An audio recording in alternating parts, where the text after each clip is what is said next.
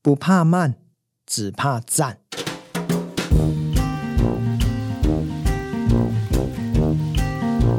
多年前，我到成功大学政治系去帮一群即将毕业的学生、大四的学生演讲。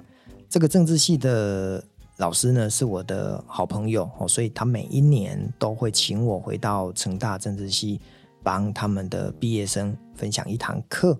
好，这一次呢，有一个蛮有趣的故事发生了哦。有三个学生在我演讲完之后呢，突然跑到我的面前哦，因为那个时候我还在银行上班哦，所以呢，我当然会谈很多关于金融啊，还有一些银行相关的工作，还有一些应该注意的事情。结果他们三个就跟我说：“老师，我们读到了大四，好像发现我们对政治不是很感兴趣。”所以，我们三个室友呢，就决定不要再继续深造读政治学的研究所。我们想要去考 MBA，就是读气管或者是读财经。那你有什么建议呢？因为时间不足呢，我就跟他们说，不然我们就约明天呢，老师请你们吃饭，那你们再提出你们的问题，我再来回答。所以隔天晚上呢，我就跟他们约在了一家简餐店，请他们吃个饭。他们就开始问说：“老师。”银行业可不可以赚很多钱啊？然后呢，考进银行需要几张证照啦？或者是在读 MBA 的过程当中，有没有什么更好的一个发展跟机会？种种的呢，我看到眼前的这三个孩子呢，对于他们自己的人生是充满了兴趣跟挑战的哈。他们想要就是弃政治从商业是非常的笃定的。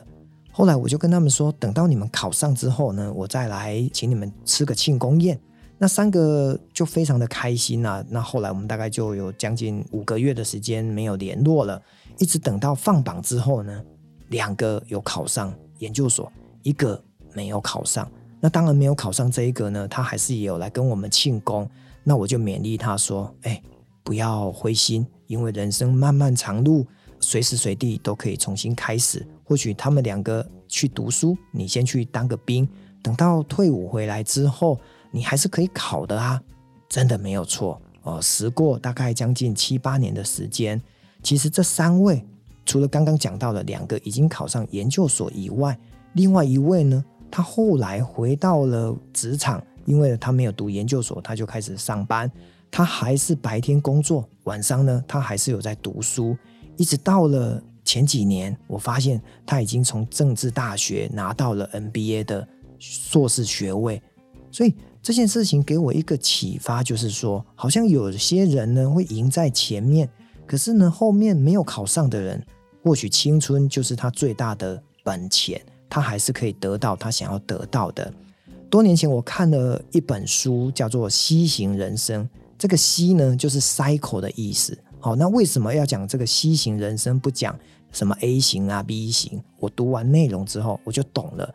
因为作者是说，人呢从出生开始长大、读书，然后呢结婚、生子、买车、买房，然后一路工作、退休，好像都是已经随着年纪、生老病死都被安排好了。可是作者颠覆了这些人应该就是走线性人生的一个规划。他告诉读者，人生如果你想要做任何事情，随时随地都可以开始。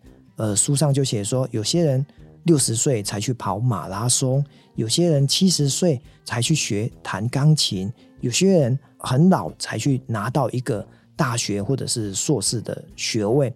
所以在西行人生的一种推波助澜之下，我觉得国内呢，可能很多人开始走了类似现在叫做斜杠的人生，哈，随时随地我们都可以去学一个新的东西，然后让自己的生活变得更加的。多彩多姿，所以回到这三位同学哈，现在他们各居在国内的很大的企业，身居很好的工作。可是呢，谁还会记得两个有考上研究所，一个没有考上？所以每一个人都应该有一个西行人生的思维，随时随地都可以开始，不怕慢，只怕站。让我们勇敢出发吧。